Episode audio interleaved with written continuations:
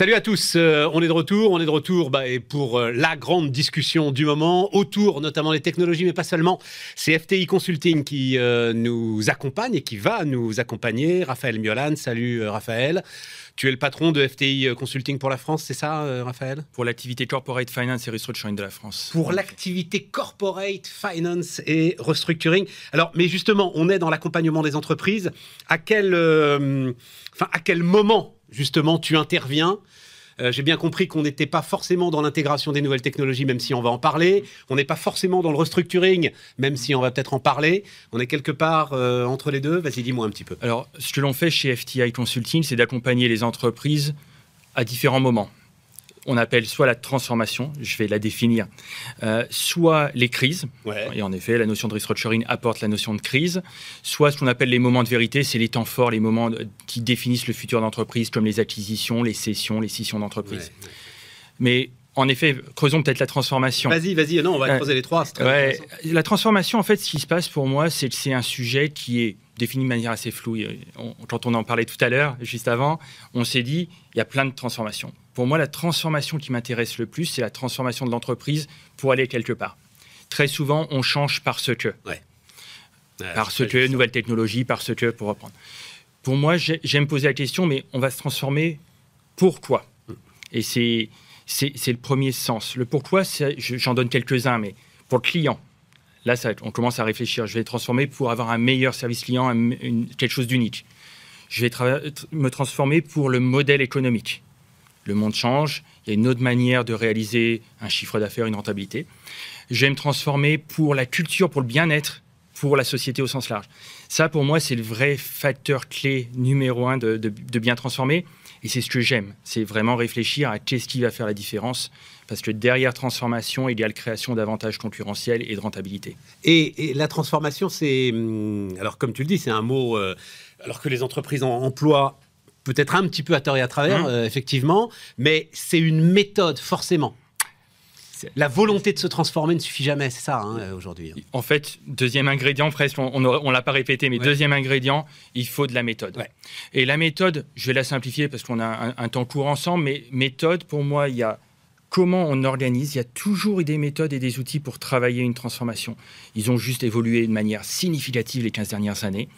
Mais on sait comment j'organise le travail, comment j'organise l'intelligence collective pour bien transformer, euh, et comment je mesure, comment je mesure le succès, l'avancée sur le chemin. Ce qui est constant, c'est qu'on transforme ensemble. Hein on transforme ensemble. Et c'est le troisième. Parce que as parlé, as parlé de, Non, non, parce qu'à un moment, hum. tu as parlé d'écosystème, etc. Hum, bon, on hum. pense évidemment euh, à tout ce qui se joue autour du climat. Mais il y a aussi des enjeux d'attractivité aujourd'hui pour les entreprises qui sont euh, très, très importants et qui parfois, justement, nécessitent une transformation, une adaptation. Mais il faut que ce soit le collectif de l'entreprise qui le fasse, l'ensemble du corps social. Hein. Une fois qu'on a le, les outils et le pourquoi, c'est le comment. Et c'est là que je viens le leadership.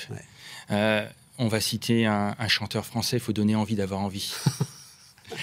l'envie, l'envie, le leadership, il est là pour donner cette envie, donner le courage, donner les moyens, donner la liberté. Et à ce moment-là, c'est là où on peut prendre éventuellement euh, la fameuse statistique euh, qu'on n'a pas citée, mais les fameux 70% qui sont dans toute la presse, 70% des transformations n'atteignent pas, leur objectif. 70% de quoi? Des transformations, des programmes de transformation ne délivrent pas la valeur attendue par les actionnaires ou par le management. Ah, mais moi, j'aime bien prendre l'inverse. Il y en a 30% qui réussissent une fois sur trois, on arrive à transformer profondément et à créer un avantage. Et eh, Raphaël, euh, ils sont tous accompagnés. Hein. Donc ça veut dire que tu en as quand même 60 à 70% hmm. des cabinets qui les accompagnent qui ne hmm. font pas un bon job quand même. Je referme la parenthèse. Et donc, enfin, tu vas dire, il faut, voilà, il faut choisir. C'est l'argument concurrentiel. C'est J'aurais même pas été là. Non, mais la, question, c'est comment Et c'est s'assurer que on, met l'attention. Parce qu'accompagner un plan de transformation, moi j'en ai ouvert quelques-uns en arrivant dans des entreprises en disant on a un plan de transformation. Un plan de transformation aujourd'hui, Stéphane, est-ce que je peux me permettre On arrive des fois avec des listes de 80 à 120 lignes d'activités qui sont nécessaires pour la transformation. Moi, je ne sais pas faire 120 choses dans la journée. Je ne sais pas faire 120 choses dans un mois. Le nombre de transformations, les vraies transformations, celles qui vont te permettre de changer, si tu arrives à faire une révolution par trimestre, c'est vraiment bon. Et donc le focus, le renoncement, c'est ultra dur à, accepter. Bon, alors donc rapidement, M&A, euh, donc fusion, acquisition, etc. Euh, euh, ok, bon, bah, voilà, on est, on est là sur des, des éléments qui sont, j'ai presque envie de dire, plus classiques. Mmh, avec un marché qui aujourd'hui est beaucoup plus au ralenti. J'ai ralenti la voix parce que beaucoup plus ralenti. En train de repartir, visiblement. hein. En train de repartir. Après, il y a une obligation parce qu'il y a des sociétés qui sont en portefeuille de fonds d'investissement Ouais. depuis longtemps, Ouais. voire trop longtemps.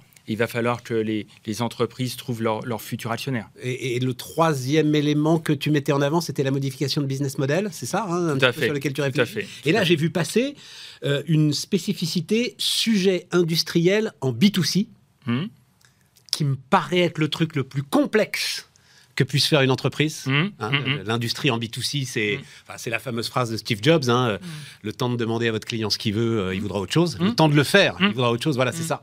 Le temps de faire ce que veut votre client, il voudra autre chose. Donc il faut vraiment être euh, collé aux tendances hein, dans ces cas-là. Il faut être collé aux tendances et c'est pour ça peut-être, si je reviens sur la transformation, c'est l'importance de pratiquer ce muscle-là. Parce qu'en fait, tu ne transformes pas pour une fois. Il faut être capable de bouger, bouger, bouger, bouger. Et donc c'est pour ça que vraiment ce focus, cette intensité de la transformation, de la célébration, mais vite pour repartir au rebond suivant, est ultra important. Le moment est particulier là?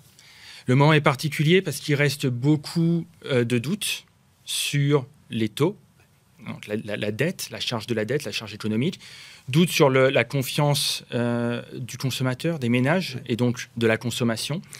Et naturellement, un doute systémique avec les crises internationales, euh, le multilatéralisme. On a connu une année marquée par un deuxième conflit.